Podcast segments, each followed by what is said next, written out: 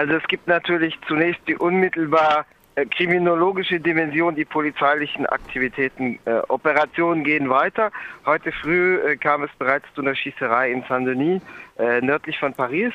Äh, es werden also immer noch Spuren entdeckt von äh, flüchtigen Tätern oder Komplizen. Helfern, ähm, das heißt das logistische Netzwerk, das dahinter steckt in der salafistischen, dschihadistischen Szene, wird natürlich noch ausgeforscht. Ähm, die andere Frage ist die nach den politischen Auswirkungen. Da kann man nicht sehr optimistisch sein. Äh, natürlich, äh, natürlich stürzt sich äh, die Rechte la Couleur auf äh, das Ereignis. Die Regierung selber, die sozialdemokratisch geführte Regierung selber, äh, reagiert mit martialischen Ankündigungen.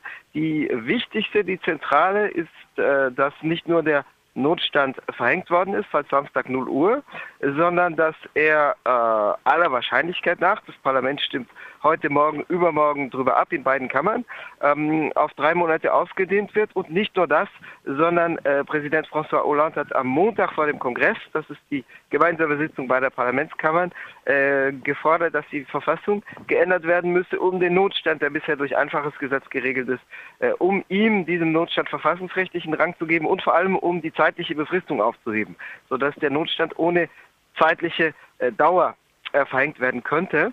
Mm, zum Notstand gehören unter anderem äh, Versammlungsverbote unter freiem Himmel, aber auch äh, zum Teil in geschlossenen Räumen. Äh, das schickt die Regierung sich gerade an, durchzuführen. Die genaueren Modalitäten werden am morgigen Donnerstag bekannt, aber grundsätzlich schickt die Regierung sich an, das durchzuführen, ähm, betreffend alle Aktivitäten rund um die Klimakonferenz, die ja am 30. November eröffnet wird. Äh, die Klimakonferenz dauert ja vom 30. November bis 11. Dezember und zwischen dem 28.11. und dem 12. Dezember sollten drumherum äh, eine ganze Reihe von Aktivitäten stattfinden. Gegenkonferenzen, Konferenzen zum Teil mit den NGOs, also von offizieller Seite mit den NGOs, zum Teil Gegenkonferenzen, äh, zum Teil Demonstrationen und zivilgesellschaftliche Aktivitäten, Foren, Debatten. Ähm, Morgen werden die genauen Modalitäten bekannt gegeben, was davon aufrechterhalten und was verboten wird. Aber der amtierende Premierminister Manuel Valls hat bereits erkennen lassen, dass er der Auffassung ist, dass die Konferenz sich auf die Verhandlungen unter Regierungsvertretern äh, beschränken solle. Das ist natürlich sehr praktisch für die Regierenden aller möglichen Herrenländer, weil sie da sozusagen unter sich sind in einem abgeschlossenen Raum und eben der ganze zivilgesellschaftliche Druck wegfällt. Es sind auch eine Reihe von Streiks diese Woche vorgesehen gewesen, die zum Teil abgesagt wurden oder teilweise annulliert wurden. Gestern zum Beispiel im Gesundheitswesen. Es gab ein Prozent Beteiligung, weil ein Großteil der äh, gewerkschaftlichen Strukturen den Streik abgesagt hatte, wegen nicht nur Notstand, sondern wegen auch der, dem, des Klimas der nationalen Einheit. Es gibt einen wichtigen Unterschied zum Klima im Januar 2015 nach den Attacken auf Charlie Hebdo, auf die Zeitungsredaktion von Charlie Hebdo und dann auch äh, auf den koscheren Supermarkt Itacacher äh, zwei Tage später, am 9. Januar. Damals mh, gab es auch so ein Klima der in Anführungszeichen nationalen Einheit, der Burgfriedenspolitik unter den großen Parteien, äh, zwischen Sozialdemokratie und Konservativen vor allem, den rechtsextremen Front National ließ man damals nur zur Hälfte mitspielen. Also äh, der hat sich dann auch angemeldet für die Demonstration, die ja am 11. Januar stattfand, die zentrale Pariser Demonstration. Und die Sozialdemokratie hat, die regierende Sozialdemokratie hat damals erkennen lassen, dass sie das für nicht wünschenswert hält, hat aber andererseits gesagt, also wir werden die nicht rauswerfen und wenn die kommen, dann sind sie halt dabei. Und ähm, Marine Le Pen hatte dann selber darauf verzichtet zu kommen, weil sie auch mit Unmutsäußerungen jetzt nicht von Regierungsseite, sondern aus der Menge der Teilnehmer und Teilnehmerinnen rechnete und hat in der FN-regierten, also rechtsextrem regierten kleineren Stadt in Beaucaire in Südfrankreich äh, demonstriert. Da waren aber dann nur wenige hundert Leute. Ähm, das heißt, der FN hat sich, äh, ist nicht ausgegrenzt, sondern hat sich selber ein bisschen rausgezogen. Jetzt haben wir umgekehrt ein Klima, wo von den ersten Stunden an die äh, konservative Rechte wie die neofaschistische Rechte äh, die Regierung attackieren und sagen, sowas kommt von sowas und die zu laxe Sicherheitspolitik ist mitverantwortlich, die Regierung war völlig unverantwortlich und äh, es wurden zu viele Migranten reingelassen. Wobei die Zahl der Migranten und Migrantinnen, die äh, nach Frankreich gekommen ist, lächerlich ist im Vergleich zu der Zahl, die jetzt äh, nach Deutschland oder Österreich einreist im laufenden Jahr. Also hier haben wir absolut nicht dasselbe Phänomen.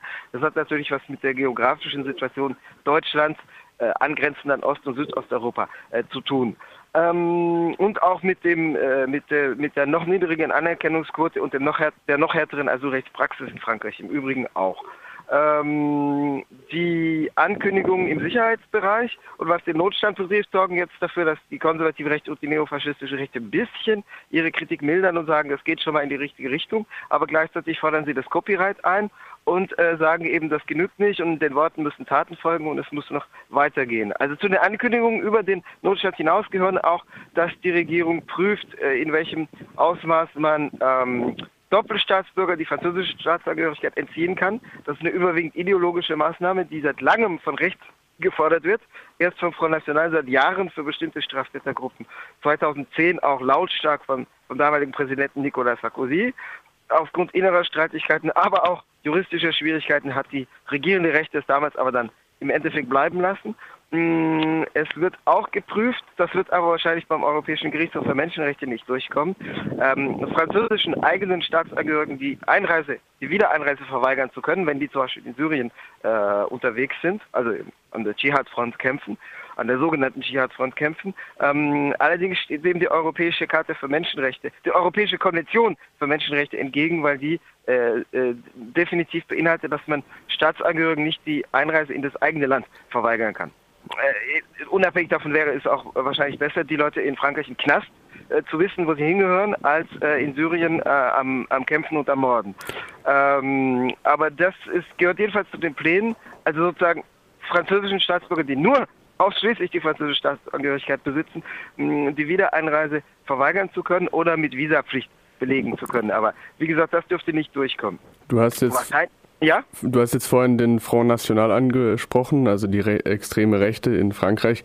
Ähm, die befinden sich ja schon seit Monaten im Umfragehoch.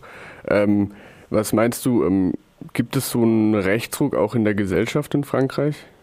Den gibt es unabhängig von den Attentaten. Natürlich die Attentate dadurch, dass sie Angst auslösen, äh, verbessern gar nichts und verschlimmern einiges am Klima. Äh, wie sich das genau auf die Regionalparlamentswahlen, die ja in Bälde anstehen, nämlich am 6. und 13. Dezember in drei Wochen, wie sich das genau auf diese Regionalparlamentsauswahlen Wahlen auswirken wird, wird man natürlich abwarten müssen. Ähm, aber sicherlich sind da optimistische Prognosen fehl am Platze. Aber den Rechtsruck gibt es schon äh, seit äh, Monaten, wenn nicht Jahren. Die äh, Regierungsbilanz der der jetzt regierenden Sozialdemokratie trägt da natürlich dazu bei, weil sie die sozusagen die Schneise, die ohnehin offen war für die extreme Rechte, weil die ihre Ideologie äh, in Teilbereichen obsiegt hat, äh, weil sie diese Schneise noch erweitert hat, weil sozusagen die, weil es eine verbreitete Stimmung gibt, äh, die darin besteht zu sagen, die Konservativen und Wirtschaftsliberalen einer Regierung haben wir ausprobiert, die Bilanz haben wir gesehen, Nicolas Sarkozy haben wir abgelehnt, also die Linke haben wir ausprobiert, so geht dann die Reaktion weiter und da sehen wir das Ergebnis. Die Politik ist tatsächlich noch wirtschaftsliberaler als unter den Konservativen und Wirtschaftsliberalen und jetzt probieren wir halt das aus, was noch bleibt. Also dieses Klima gibt es. Es gibt vor dem Hintergrund natürlich der sozialen Krise sowieso einen verbreiteten Rückzug auf sich selbst, Egoismus, ähm, Wunsch nach trügerische Sicherheit und damit äh, verbunden auch eben nach Grenzschließung. Äh, das heißt, ähm, und dieses Klima gibt es